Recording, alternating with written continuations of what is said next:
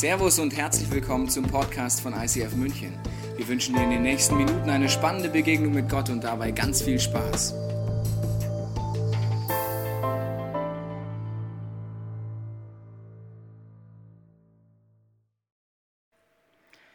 Vor einigen Jahren haben wir eine ICF Open Air Party geplant.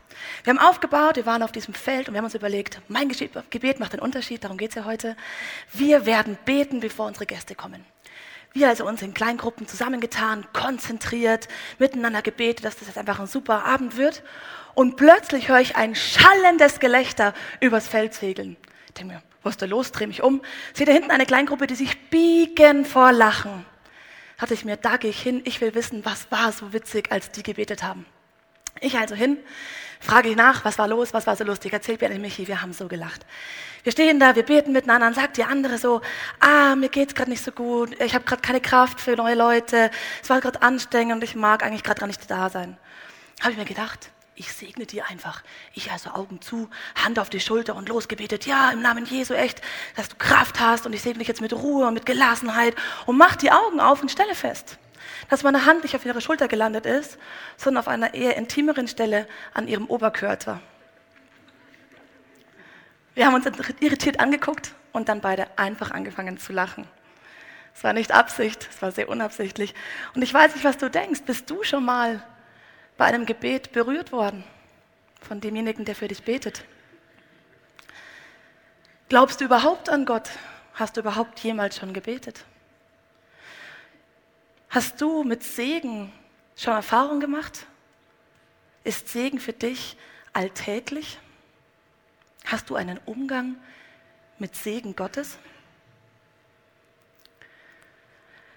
Eine Story, die noch länger her ist, als die ich erlebt habe, handelt von Jakob und Esau. Zwei Brüder aus dem Alten Testament und die hatten einen diametral unterschiedlichen Umgang mit Segen. Ich mag dir vorlesen, um was es da passiert, was da, um was es da geht. Eines Tages, Jakob kam gerade, hatte, Jakob hatte gerade ein Linsengericht gekocht, kam Esau erschöpft von der Jagd nach Hause. Lass mich schnell etwas von der roten Mahlzeit essen. Ich bin ganz erschöpft, rief er. Nur wenn du mir dafür dein Vorrecht als ältester Sohn überlässt, forderte Jakob. Was nützt mein Vorrecht als ältester Sohn, wenn ich am Verhungern bin, rief Esau. Jakob ließ nicht locker. Schwöre es, sagte er. Esau schwor es ihm und verlor damit das Erbe und den besonderen Segen seines Vaters. Jakob gab ihm das Brot und die Linsensuppe. Esau schlang es hinunter, trank noch etwas und ging wieder weg. So gleichgültig bei ihm sein Vorrecht als ältester Sohn. Was ist da passiert? Esau ist beim Jagen, er kommt zurück, er ist fix und fertig und er hat Hunger. Er hockt sich an den Tisch. Und Esau war der Erstgeborene der beiden. Und damals war es so, dass wenn du der Erstgeborene warst, du das Recht hattest, wenn der Vater stirbt, das Familienoberhaupt zu sein, das, äh, den ganzen Besitz zu erben, Autorität auch zu haben und diesen besonderen Segen Gottes zu bekommen, den der Vater dem Sohn zuspricht. Das wäre das Recht gewesen, was Esau hatte. Und jetzt kommt er nach Hause, kriegt die Linsensuppe hingeschoben und tauscht doch tatsächlich Gottes Segen gegen eine Linsensuppe.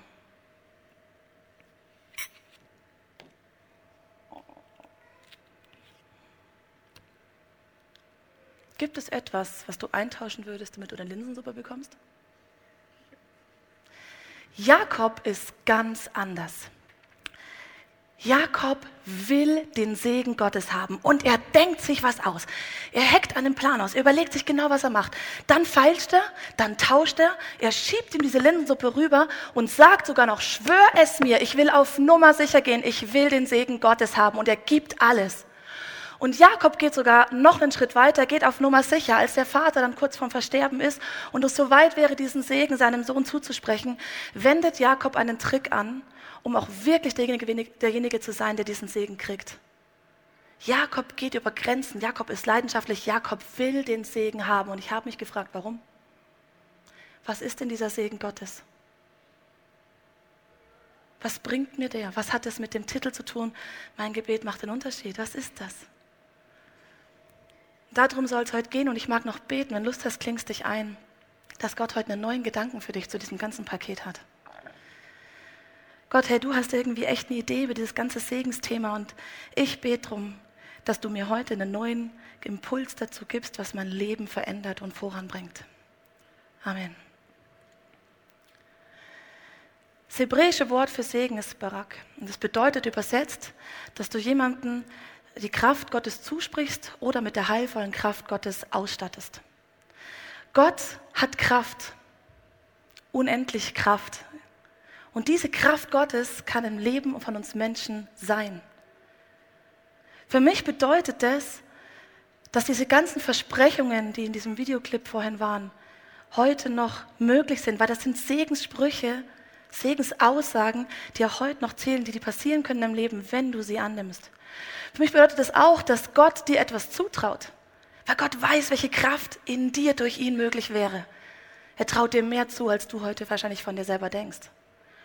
Und für mich heißt es auch, dass man sich nicht hinstellt und sagt, gib mir Segen, gib mir Segen, sondern dass man anfängt, praktisch zu werden und zu überlegen, wie kann ich diesen Segen im Alltag einsetzen, was bedeutet es, wenn dieser Segen in meinem Leben wirklich praktisch wird.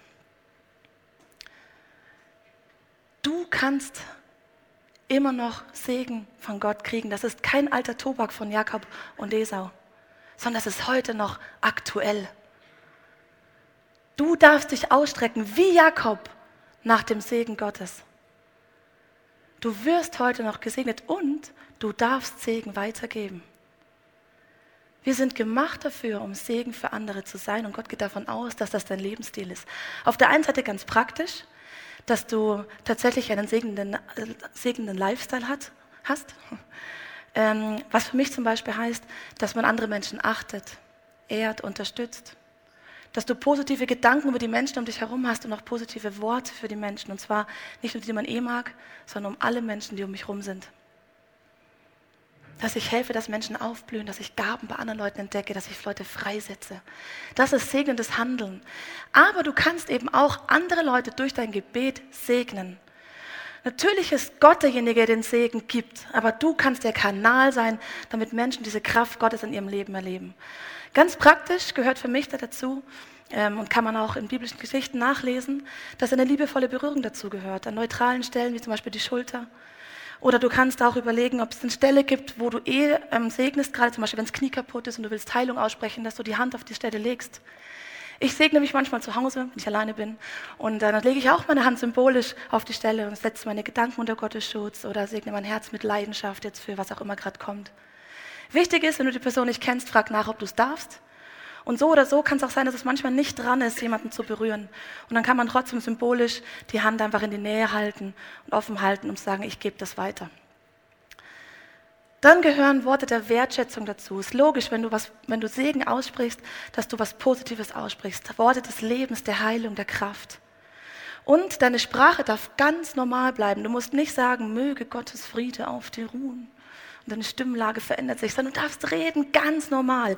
Du hast genauso viel Autorität in diesem Gebet, wenn du deine eigene Sprache benutzt und nicht, wenn du alte Grammatik oder Sprache nutzt. Du darfst ganz normal Gott in das Gebet mit rein und sagen, und ich gebe diesen Segen weiter. Und inhaltlich ist natürlich schlau, wirklich diese Versprechen Gottes weiterzugeben, diese Kraft Gottes zuzusichern. Und für mich sind es zwei Sachen. Auf der einen Seite sind es Eigenschaften von Gott und eben auch dieses Versprechen, wie dieser Ansatzweise der Clip gezeigt hat. Und ähm, dazu muss man Bibel lesen. Kannst nicht einfach erfinden, wie Gott ist und hoffen, der Segen kommt schon an sondern musst suchen, Jesus, wie bist du denn? Gott, wie bist du denn eigentlich? Welche Kraft kann ich weitergeben? Welche Eigenschaft kann ein Mensch denn kriegen? Wie bist du wirklich tatsächlich? Oder auch welche Versprechen gibt es denn wirklich? Wie könnte das Leben anders aussehen? Dafür muss man Bibel lesen. Und dann kann man diese Bibelstellen, die man entdeckt, aber auch jemandem zusprechen. Zum Beispiel, wenn jemand mit mir betet und erzählt im Gebet, dass er Angst hat und diese Angst loswerden will, dann gibt es den Bibelvers, wo Liebe ist, ist keine Angst. Das heißt für mich, wenn du Jesus in deinem Leben hast, dann brauchst du dir keine Sorgen machen, weil der passt auf und es wird dir zum Besten dienen. Und dann nehme ich diesen Vers und spreche es der Person zu, hey, da gibt es diesen Bibelvers und spreche dir zu, ich segne dich mit dem, dass du dir nicht vergisst, wo Liebe ist, ist keine Angst. Das darfst du machen, das hat Kraft, wenn du diese Wahrheiten Gottes über jemanden aussprichst. Im Endeffekt kann man nicht so viel falsch machen. Kannst eher zu wenig segnen als zu viel. Und du kannst einfach dein Herz sprechen lassen. Was wünschst du der Person, wenn die erzählt im Gebet, wo sie gerade steht? Und du kannst natürlich auch im Heiligen Geist kooperieren sagen, Gott, was willst du, dass ich in deinem Namen weitergebe? Dass es ein Gespräch wird und du Kanal bist. Ich habe, als ich darüber nachgedacht habe, wie war das bei mir mit dem Segnen, gemerkt, dass ich früher äh, als Gottesdienstteilnehmer total toll fand, wenn der Pfarrer mir den Segen am Schluss des Gottesdienstes zugesprochen hat. Dann saß ich da und dachte mir, ja genau, gib mir, gib mir. Witzigerweise ist mir aufgefallen, dass ich aber nie selber in Gebeten für anderen Leuten dieses Segen weitergegeben hätte. Ich habe mich das nicht getraut, es war wie eine komische Art, berühren wollte ich sowieso niemanden. Und ich habe das einfach nicht gemacht und es war wie eine Schräglage, dieses Ich nehme es ganz heilig für mich, aber ich mache damit nichts. Und ich glaube, Gott mag es, dass du Segen nimmst und Segen weitergibst. Ganz praktisch in deinem Gebet, weil das Kraft hat, wenn die Kraft Gottes ins Leben der Menschen kommt. Manchmal klappt es super, da betet man, alles läuft. Manchmal muss man drum kämpfen und Jakob hat gekämpft. Und ich habe festgestellt, dass es auch Lebensbereiche gab, wo ich drum kämpfen musste, dass diese Kraft Gottes in mein Leben kommt. Zum Beispiel würde ich sagen, dass ich vor einigen Jahren noch sehr unsicher war, viel mit diesem Thema Minderwert zu kämpfen hatte, mich nicht wohlgefühlt habe ähm, mit Menschen, nicht so richtig wusste, wie soll ich mit Menschen umgehen. Ähm, und es mich auch limitiert hat, dass ich nicht wusste, wie in Gruppen, wie mache ich das jetzt und mich eher rausgezogen habe. Dann habe ich angefangen zu forschen und zu gucken, wie ist Gott eigentlich? Was sind Gottes Gedanken über mich? Und Gott hat keinen Minderwert, ist mir dann aufgefallen. Gott ist selbstbewusst. Gott hat auch keine Angst vor Menschen so wie ich das in dem Moment hatte. Und ich habe Bibelverse gelesen, wo drin steht, dass Jesus schon krasse Sachen gemacht hat, aber dass ich das auch kann und dass Jesus mir noch mehr zutraut. Und ich habe angefangen zu ringen, dass das in meinem Leben passiert, dass diese Segenskraft Gottes in mein Leben kommt. Und es ging über Jahre, es waren viele Gebete, ich wurde oft gesegnet, ich habe mich selber oft gesegnet. Und ich bin viele Schritte gegangen, raus aus meiner Wohlfühlzone, ausprobieren, was heißt es, wie geht es. Und ich habe viel erlebt und heute kann ich sagen, dass Gott diesen Bereich um 180 Grad verändert hat. Ich habe Selbstbewusstsein, Gedanken des Minderwerts prallen relativ schnell an mir ab. Und ja, ich habe Autorität bekommen in verschiedenen Bereichen meines Lebens, dass wenn ich bete, es Kraft hat und mein Gebet den Unterschied macht, weil ich gesucht habe nach dem Segen Gottes. Und das gilt auch für dich noch heute. Das ist kein alter Tobak. Dieser liebende Gott, der dich designt hat, der eine Idee für dein Leben hat, will dich heute noch segnen. Dieser liebende Gott, dem nichts unmöglich ist, der alle Kraft der Welt hat, will dich heute noch segnen, damit seine Kraft in deinem Leben praktisch erlebbar wird.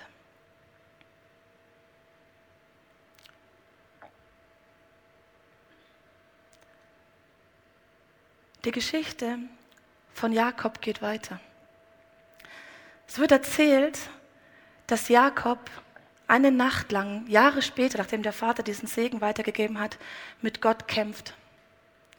Weiß nicht genau, wie das aussah, aber es steht, dass die beiden sich geprügelt haben, dass Gott eine ganze Nacht lang mit Jakob gerungen hat und Jakob mit Gott. Und Jakob wollte den Segen Gottes bestätigt haben. Er hat gesagt, solange du mich nicht segnest, lasse ich dich nicht los. Und er kämpft und sie, sie prügeln sich und es geht hin und her. Und irgendwann kriegt Jakob einen Schlag ab.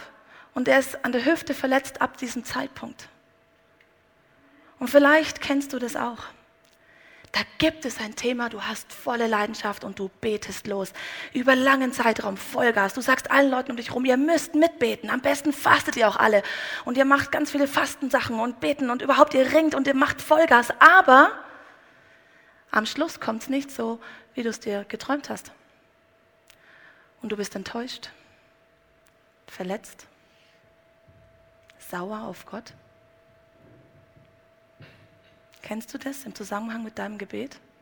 Und du fragst dich nach solchen Erlebnissen, warum sollte mein Gebet einen Unterschied machen? Ein Bild, was mir hilft, damit umzugehen, ist diese Ampel.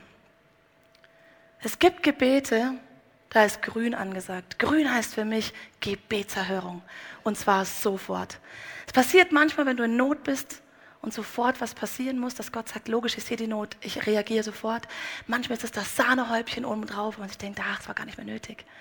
Und du betest und es passiert sofort. Und das ist Segen ganz praktisch. Das macht Leidenschaft, da bin ich motiviert, da gehe ich raus, erzähle der Welt, das mit Gott, das ist die Wahrheit. Ole, ole, super Sache. Gebetserhörung. Wenn du das noch nie erlebt hast, wenn du mit Gott noch gar nichts anfangen kannst, dann ist es eine Möglichkeit, einfach mal zu probieren, Gott gibt es dich wirklich.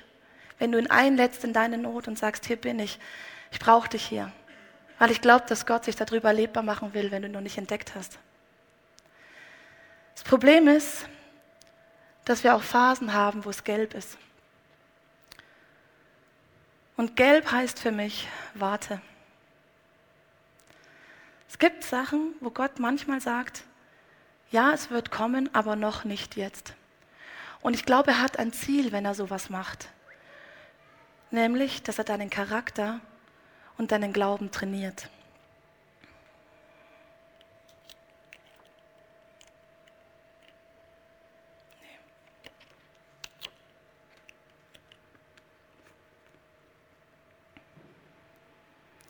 Ich habe zwei Bibelstellen, die ich dir dazu vorlesen mag. In Jakobus 1, Vers 3.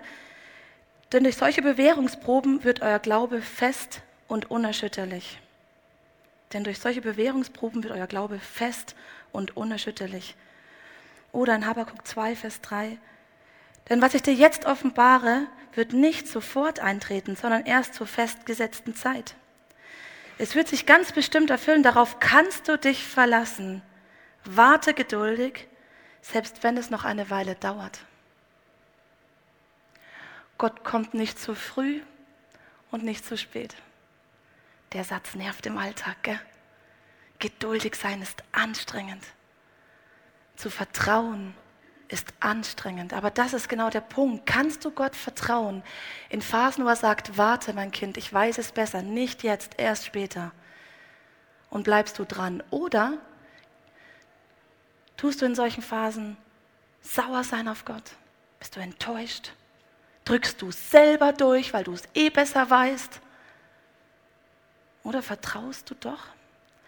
Ich glaube, wenn man in solchen Phasen trau, vertraut, dranbleibt, mit Gott drum ringt, zu verstehen, was willst du gerade machen, wie kann ich trainieren, wie kann mein Glaube, mein Charakter wirklich unerschütterlich werden, dann ist das auch Segen in deinem Leben. Vermutlich der größere Segen, als hätte Gott sofort Ja gesagt. Weil dadurch hat sich dein Glaube vertieft, deine Liebesbeziehung ist mehr geworden und du vertraust, dass Gott es möglich machen kann, wenn er vielleicht noch nicht jetzt dran ist. Wie gehst du zukünftig mit Wartephasen um? Und dann, du ahnst es schon, rot. Gott sagt Nein. Auch das gibt es und das hast du vermutlich auch schon mal erlebt. Und ich habe mir überlegt, es könnte Gründe manchmal dafür geben. Nicht pauschal, nicht immer, aber manchmal gibt es Gründe, warum Gott Nein sagt.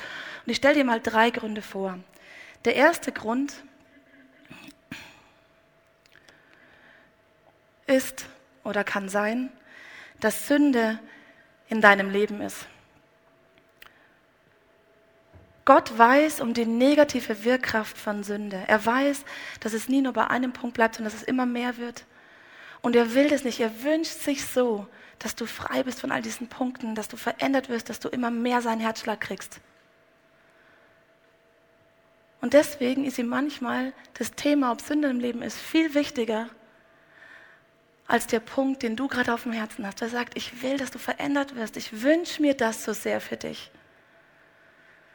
Und wenn du diesen Punkt in deinem Leben nicht ernst nimmst, kann Gott manchmal dein Gebet nicht ganz ernst nehmen an der Stelle weil ihm das wichtig ist und weil es auch ein Stück wie zwischen euch steht. Und Gott sagt, das müssen wir erst ausräumen und dann kann es weitergehen. Wenn du Gott noch nicht kennst, wenn du Jesus noch nicht kennst, dann ist das ein Punkt, wo du Jesus maximal erleben kannst.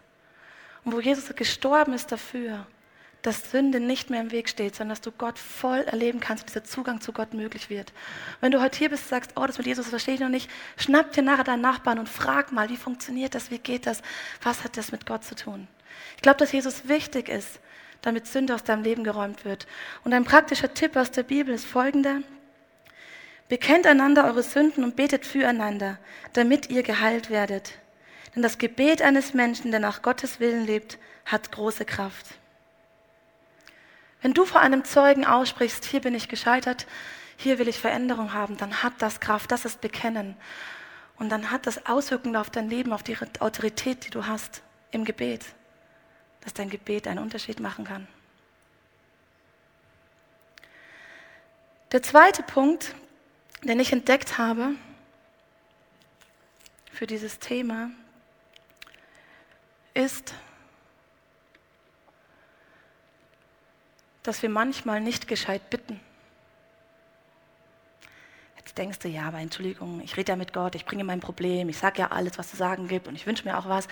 Aber ich habe überlegt, vielleicht ist es manchmal so, dass wir Gott mehr mit unserem Problem belasten und sagen, was das Problem ist, anstatt zu überlegen, was wäre eigentlich die Lösung. Es gibt einen Bibelvers, den fand ich einfach abgefahren. Solange ihr nicht Gott bittet, werdet ihr nichts empfangen. Scheinbar kann ich reden und bitten, ohne richtig zu bitten.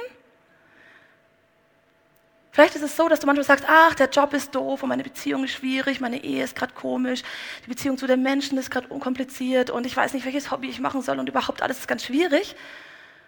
Und du vergisst aber zu sagen, was willst du denn stattdessen? Wie könnte der Job denn aussehen? Was wünschst du dir denn? Wie soll die Beziehung zu der Person aussehen? Was wäre jetzt die Veränderung in deiner Ehe? Und dass du lösungsorientiert zusammen mit Gott redest.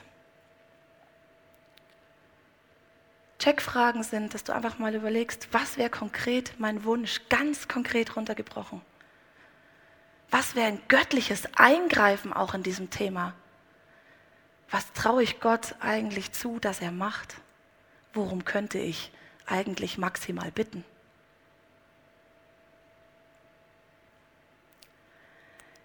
Der dritte Punkt, warum Gott vielleicht manchmal Nein sagt.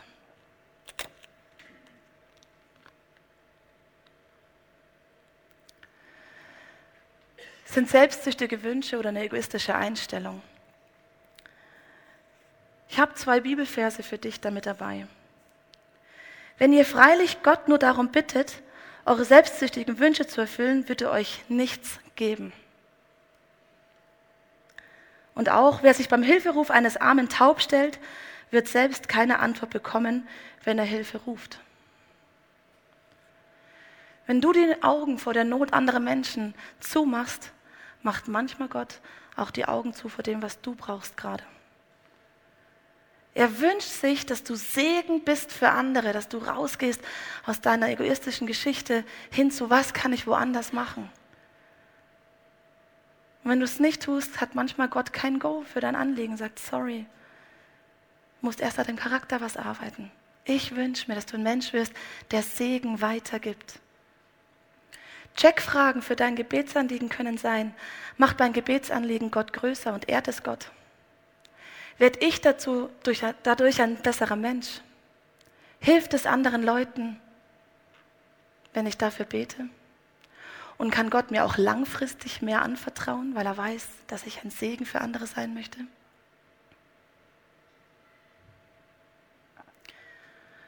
Und du merkst bei diesen ganzen roten Themen und auch das Gelbe, Gott hat ein Ziel. Er wünscht sich, dass du einen tollen Charakter hast.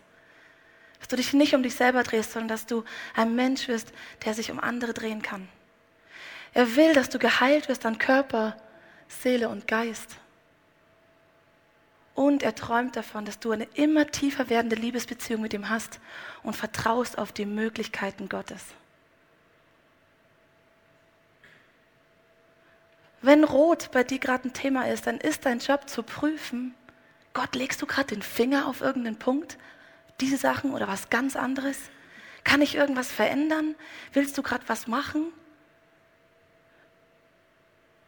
Ist was dran, wo ich arbeiten kann an mir, damit mehr Segen in mein Leben kommt und ich Segen wieder weitergeben kann? Was ich dir leider nicht versprechen kann, ist, dass wenn du das machst, am Schluss alles auf grün schaltet. Gott ist keine Maschine und du keine, ich mache irgendwas und dann kommt schon gut. So funktioniert es nicht. Gott wünscht sich eine persönliche Beziehung mit der Frage, willst du mit mir unterwegs sein? Darf ich dir zeigen, was mein Herz auch ist, was meine Gebetsanliegen für dich sind? Und hast du dir schon mal überlegt, dass wenn Gott Nein sagt, es die beste Idee für dein Leben ist? Hast du mal überlegt, dass wenn der unlimitierte, allmächtige, allwissende Gott, der weiß, wie es dir geht, wenn dieser Gott Nein sagt, es nichts Besseres gibt für dich, dass es die beste Idee ist? Vertraust du Gott an dieser Stelle?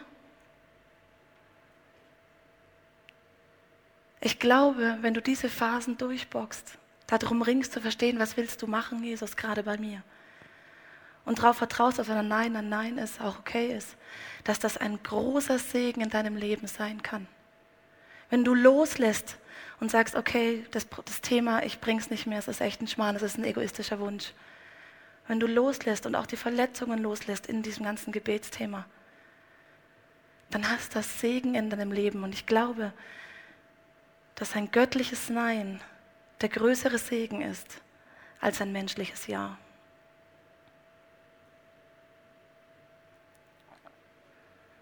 Vielleicht denkst du, na toll, Michi, und jetzt, für was soll ich jetzt beten?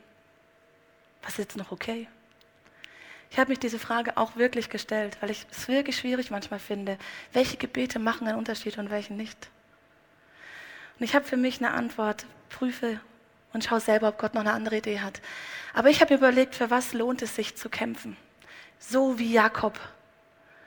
Und meine Antworten sind, dass es sich lohnt zu kämpfen, dass mein Charakter sich verändert.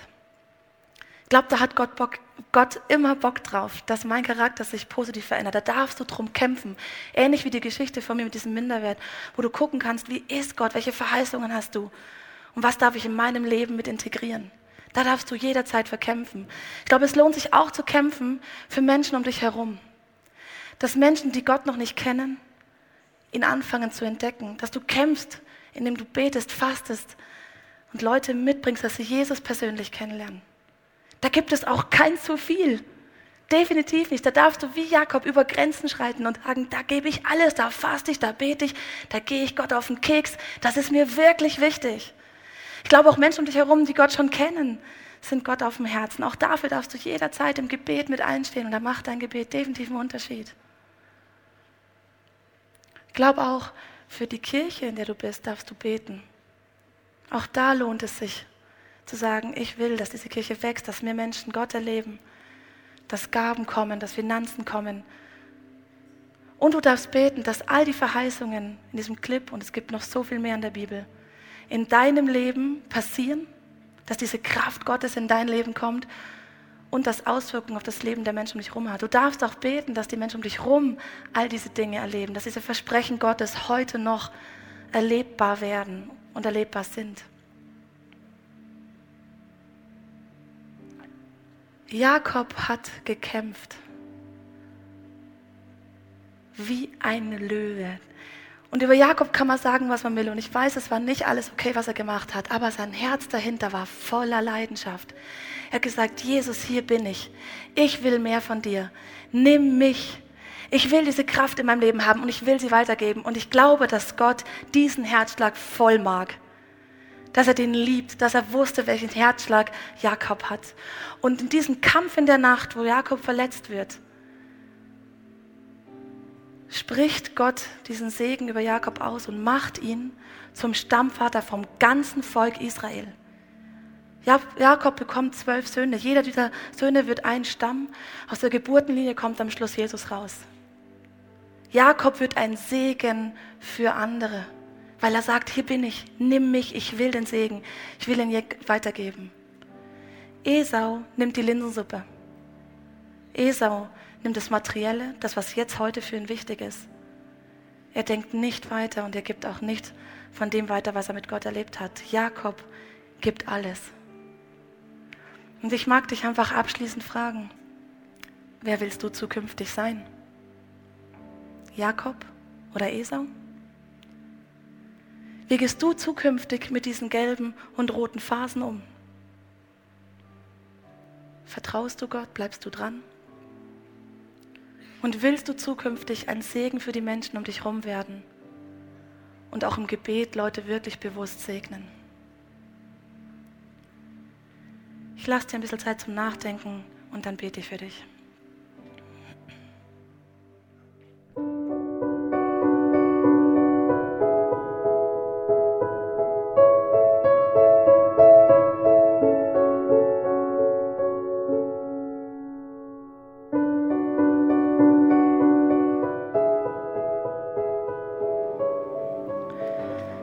Gebet macht den Unterschied. Wenn du dich einklingst in Gottes Herzschlag, hat es Kraft. Wenn du dir Segen wünschst, hat es Macht. Und wenn du anfängst, nicht nur Segen haben zu wollen, sondern auch Segen weiterzugeben, wird es dein Leben verändern und das Leben der Menschen um dich herum. Ich bete jetzt, dass genau das passiert. Jesus, hier stehe ich und ganz ehrlich, das mit dem Gebet ist manchmal echt eine schwierige Sache. Aber ich will dir sagen, dass ich mit Gebet neu anders umgehen will. Dass wenn ich bete, habe ich dieses Ampelbild im Kopf und es tut mir leid, wo ich bei den gelben und roten Phasen selber durchgedrückt habe, wo ich nicht vertraut habe, wo ich nicht wusste, ob es dich gibt. Und es tut mir leid und ich bete, dass du für die nächsten Male, wo gelbe und rote Phasen da sind, mir hilfst, dass mein Charakter sich ändert, dass mein Glaube tiefer wird und ich dir vertrauen kann. Und Jesus, ich lasse auch los all die Wünsche, die einfach nicht deine Ideen sind, die egoistisch sind, die nicht deine, dein Herzschlag ist. Jesus, und ich stelle mich hier hin und ich sagte, ich will ein Segen sein für andere. Und ich bete deswegen, dass du mich segnest, dass du Lebensbereiche veränderst, dass ich deine Eigenschaften bekomme, dass ich deine Autorität in meinem Leben bekomme. Und ich sage wie Jakob, ich kämpfe jetzt drum, dass du mich segnest, damit mein Segen ein Segen für andere sein kann. Und ich mag dir abschließend einen Bibelvers vorlesen und dich mit dem wirklich segnen. Das ist ein Segen Gottes ganz persönlich an dich. Der Herr segne dich und bewahre dich. Der Herr wende sich dir in Liebe zu und zeige dir sein Erbarmen. Der Herr sei dir nah und gebe dir seinen Frieden. Amen. Wir hoffen, dass dir diese Predigt weitergeholfen hat. Wenn du Fragen hast, kannst du gerne an info at icf-moenchen.de mailen und weitere Informationen findest du auf unserer Homepage unter www.icf-moenchen.de.